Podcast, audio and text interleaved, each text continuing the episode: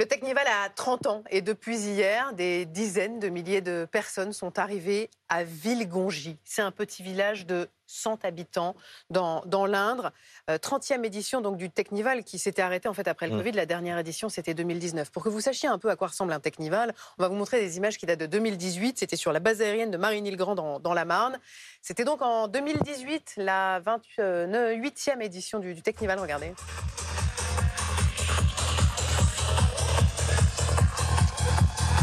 Dure euh, trois jours, donc euh, non-stop, jusqu'à dimanche. On va rejoindre Anaïs Koutz. Première nuit blanche, Anaïs?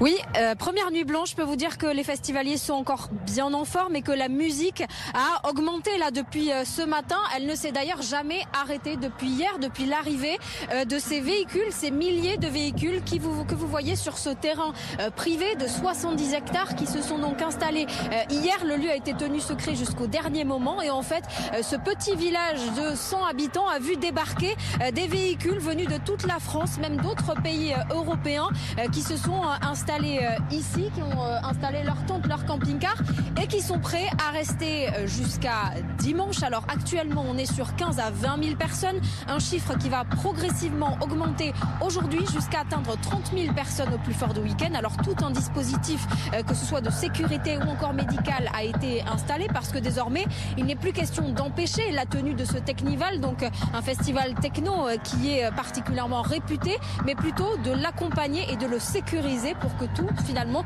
euh, se passe bien ici euh, à Villegongis.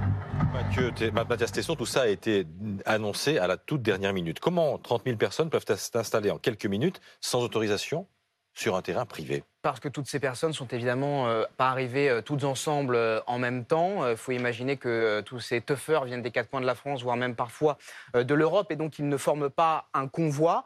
Euh, c'est donc pour ça qu'ils réussissent un petit peu à passer sous les radars. Et puis c'est dans l'ADN de ces euh, festivaliers justement de réussir à organiser les choses de manière clandestine. Mm. Alors en utilisant par exemple des euh, messageries privées, cryptées. Et puis l'élément déterminant, c'est que le lieu est tenu secret jusqu'à la dernière minute. Mm. la preuve, mm. quelques jours avant l'organisation de ce Technival, pardon, différents départements en France avaient pris des arrêtés d'interdiction. les Vosges, l'Eure, c'est finalement tombé sur l'Indre.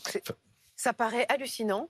Euh, que les services de renseignement n'aient pas compris avant les festivaliers que ça se passerait dans l'Indre Oui, effectivement. Alors, les autorités savaient que ça allait se produire. Il y avait des alertes. C'est la raison pour laquelle différents départements avaient essayé d'anticiper les choses en prenant des arrêtés d'interdiction. Euh, mais la difficulté, c'est de savoir où ça va se mmh. dérouler. Et puis, une fois que ça a commencé, une fois que vous avez plusieurs milliers de personnes comme ça sur un terrain, c'est beaucoup trop, compliqué de les évacuer. Fabrice, vous êt membre de l'association TechnoPlus euh, qui organise hein, en partie, je crois, ces, ces Technival et vous êtes en contact avec vos représentants sur place.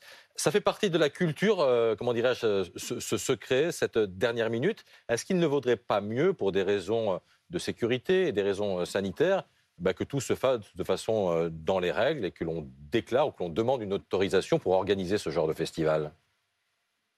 Oui, bonjour. Merci de me donner la parole. Euh, je voudrais juste préciser qu'en fait, euh, moi, je fais partie d'une association de santé. Il y a 11 associations sur place. On n'est pas du tout organisateur, mais on fait partie du dispositif d'accompagnement. C'est des associations qui sont pour la plupart conventionnées avec l'État pour accompagner ce type d'événement. On est spécialisé pour, euh, pour intervenir. Euh, par rapport à votre question sur est-ce qu'il vaudrait mieux que, ça, ça, relève, euh, on va dire, du dialogue qu'il y a depuis maintenant 30 ans entre les organisateurs de ce type d'événement et l'État, où on sait que le, point crucial qui, qui achoppe depuis des années, c'est celle de fournir des terrains, de trouver des terrains.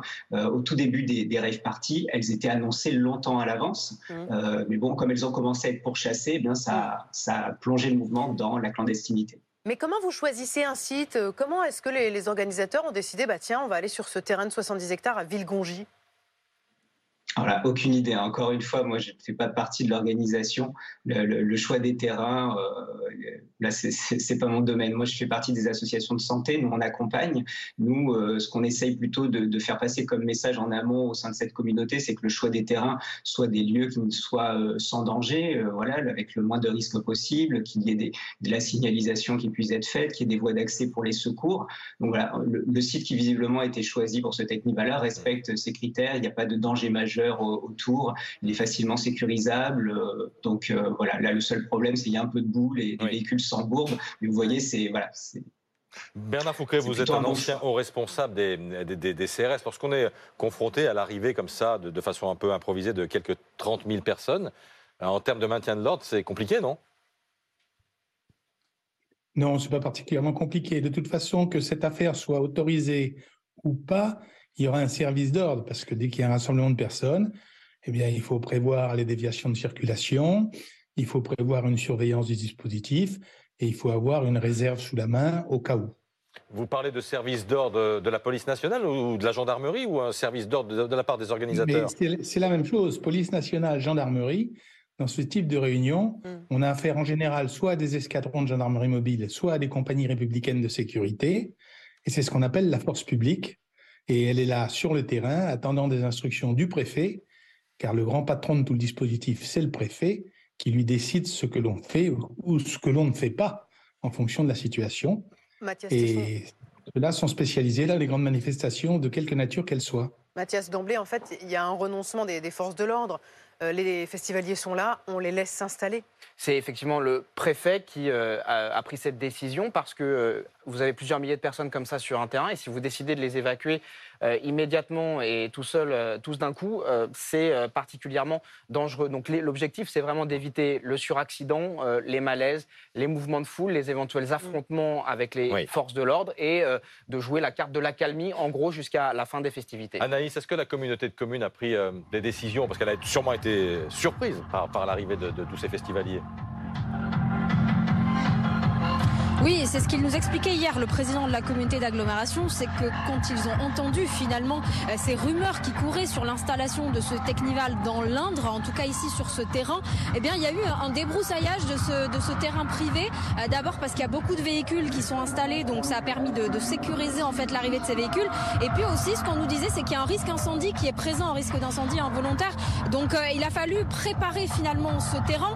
Et je l'entendais sur le plateau, effectivement, l'idée, c'est plus désormais d'empêcher ce festival, c'est que euh, ce festival, ce Technival puisse euh, se tenir dans des bonnes conditions, à la fois des conditions de sécurité, avec euh, en amont des contrôles de véhicules, des contrôles de stupéfiants, d'alcoolémie, pour que tout se passe en sécurité et sur place avec des dispositifs médicaux qui permettent bah, de secourir si besoin ces personnes en cas de, en cas de nécessité.